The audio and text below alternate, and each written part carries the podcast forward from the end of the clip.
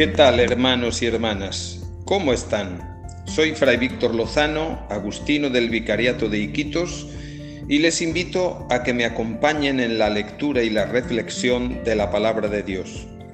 Así que toma tu Biblia y lee. Hoy es tercer domingo de Adviento. El pasaje que nos propone la liturgia está tomado del Evangelio de San Mateo, capítulo 11, versillos del 2 al 11. Mateo 11, del 2 al 11. En aquel tiempo, Juan, que había oído en la cárcel las obras del Mesías, le mandó a dos de sus discípulos para preguntarle, ¿Eres tú el que ha de venir o tenemos que esperar a otro? Jesús le respondió, Vayan y cuéntenle a Juan lo que están viendo y oyendo los ciegos ven y los cojos andan, los leprosos quedan limpios y los sordos oyen, los muertos resucitan y a los pobres se les anuncia el Evangelio. Y dichoso el que no se escandalice de mí. Cuando ellos se fueron, Jesús se puso a hablar con la gente sobre Juan. ¿Qué salieron ustedes a ver en el desierto? ¿Una caña sacudida por el viento? ¿O qué fueron a ver? ¿Un hombre vestido con lujo? Los que visten con lujo habitan en los palacios. Entonces, ¿a qué salieron? ¿A ver a un profeta? Sí, les digo, y mucho más que a un profeta. Él es de quien está escrito, yo envío mi mensajero delante de ti para que prepare el camino ante ti. Les aseguro que no ha nacido de mujer uno más grande que Juan el Bautista y sin embargo el más pequeño en el reino de los cielos es más grande que él. Palabra del Señor. El Evangelio de hoy tiene tres partes. La embajada de Juan el Bautista, la respuesta de Jesús y el testimonio de Cristo sobre Juan. Juan se encuentra preso en la fortaleza de Maqueronte, en la ribera oriental del Mar Muerto, donde morirá decapitado por el tetrarca Herodes Antipas. Juan, que había oído desde la cárcel las obras de Cristo, quiere esclarecer una duda y le envía a dos de sus discípulos con esta pregunta. ¿Eres tú el que ha de venir o tenemos que esperar a otro? Jesús responde no con teorías, sino mostrándole la presencia del reino de Dios en su persona y en su actividad profética, aplicándose los textos mesiánicos que vimos en la primera lectura de Isaías. Jesús no se remite a signos religiosos como podrían ser para un judío el templo, la sinagoga, la ley o el sábado, sino signos profanos de liberación mesiánica. Jesús manifiesta la indisoluble unidad que existe entre Evangelio y liberación. Donde se den esos signos, allí está en marcha y actuando el reino de Dios y su justicia. Allí está su gracia que salva al hombre integralmente del pecado y de la degradación humana. La pregunta que le hacen a Jesús no es ociosa, porque la mayoría esperaba un Mesías lleno de poder y de violencia, que arrasaría con los enemigos de Israel y restauraría sus instituciones corruptas. Incluso a Juan le falta comprensión de ese nuevo estilo inédito que Cristo introdujo en el mundo. Por eso consulta a Jesús, extrañado de que se esté manifestando como Mesías en una línea que quizá el precursor no había intuido.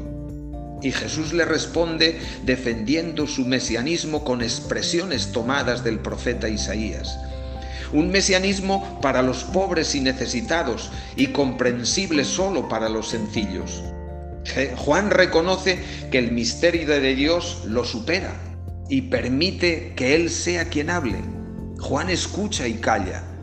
Jesús le responde recordándole sus obras, el reino de Dios en acción. Los que andan en tinieblas ven la luz, los ciegos ven. Los que apenas caminan, los cojos, andan sin ataduras ni trabas. Los leprosos que llevan una vida infrahumana son integrados a la sociedad. Los sordos, los que han cerrado sus oídos a la palabra, ahora escuchan con claridad. Los moribundos, a quienes se les escapa la vida, recobran la vitalidad en aquel que todo lo hace nuevo.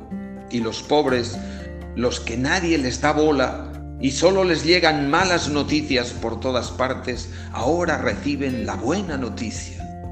Por eso Jesús defiende al Bautista como el hombre que enlaza con su venida mesiánica, un pobre, un profeta, un precursor, y contraponiendo dos épocas, la que cierra el Bautista y la que inaugura él. Juan es un profeta, dice Jesús, pero más que eso, él es el umbral entre la persona y su cumplimiento, el culmen de la profecía. Por eso Juan es el mayor de entre los nacidos de mujer, sus ojos han visto, sus oídos han escuchado y sus manos han tocado a aquel a quien los demás solo desde lejos soñaron y anunciaron.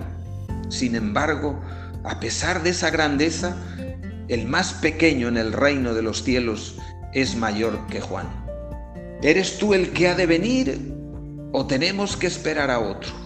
El eco de esta pregunta no se ha apagado a lo largo de los siglos frente a, su, frente a la supuesta liberación del hombre por el hombre, expresada en la sociedad del bienestar y graficada por el consumismo y el desarrollo, la fe cristiana confiesa a Jesús, el Hijo de Dios, como el único Salvador del hombre y el único Salvador de la historia humana que se convierte así en historias de salvación.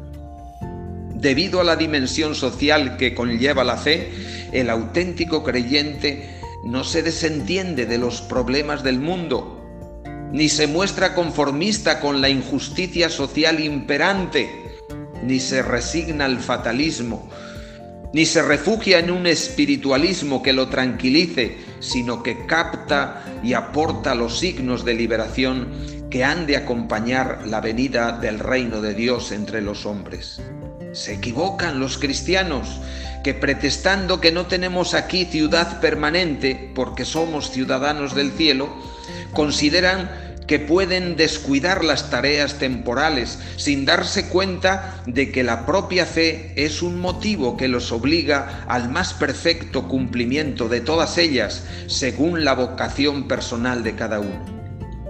El cambio de mentalidad y de conducta que urge el adviento es conversión personal y social es conversión a Dios y a los hermanos. Es conversión a la construcción de un mundo mejor. La máxima alienación del hombre no es Dios, como dicen los marxistas, ni las deficientes estructuras de los sistemas políticos, sino la realidad de pecado en el mundo, la idolatría del poder y del dinero que cierran el corazón al amor y a la, injusticia, a la justicia por causa del egoísmo que generan. Efectivamente, todos tenemos que buscar un mundo más justo, sí, pero al estilo de Cristo Jesús.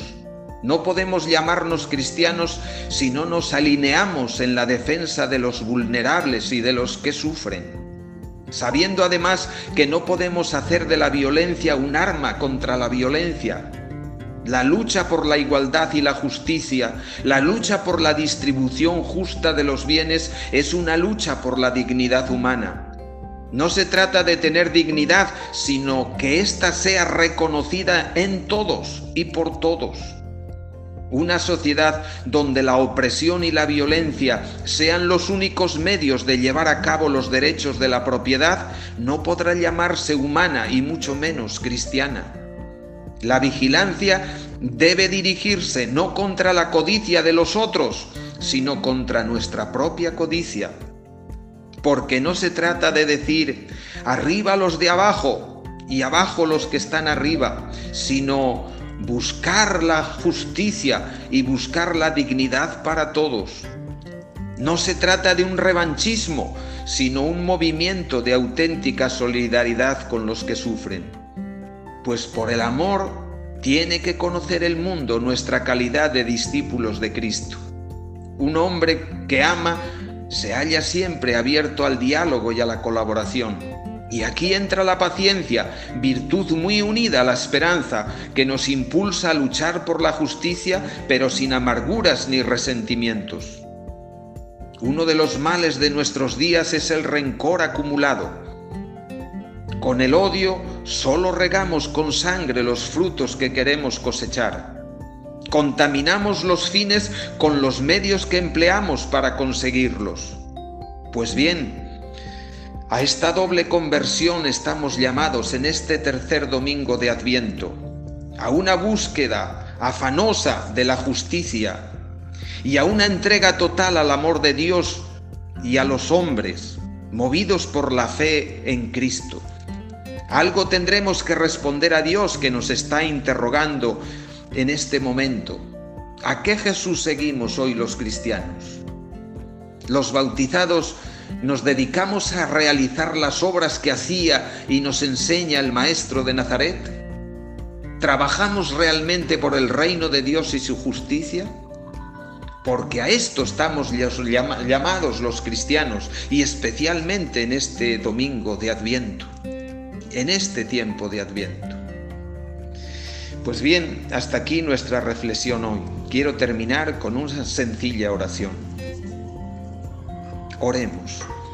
Haznos, Señor, creyentes invulnerables al desencanto, de fe robusta, de esperanza alegre y caridad ardiente, siempre en camino, creyentes que no se duermen ni se venden, ardiendo como lámparas al servicio de la vida, del amor, de los derechos humanos y de los pobres, con la vista fija en el reino de Dios que apunta al adviento como fermento de conversión personal y cambio de estructuras injustas. Que así sea. Que tengamos un bonito día en familia. Toma y lee. Tole leye.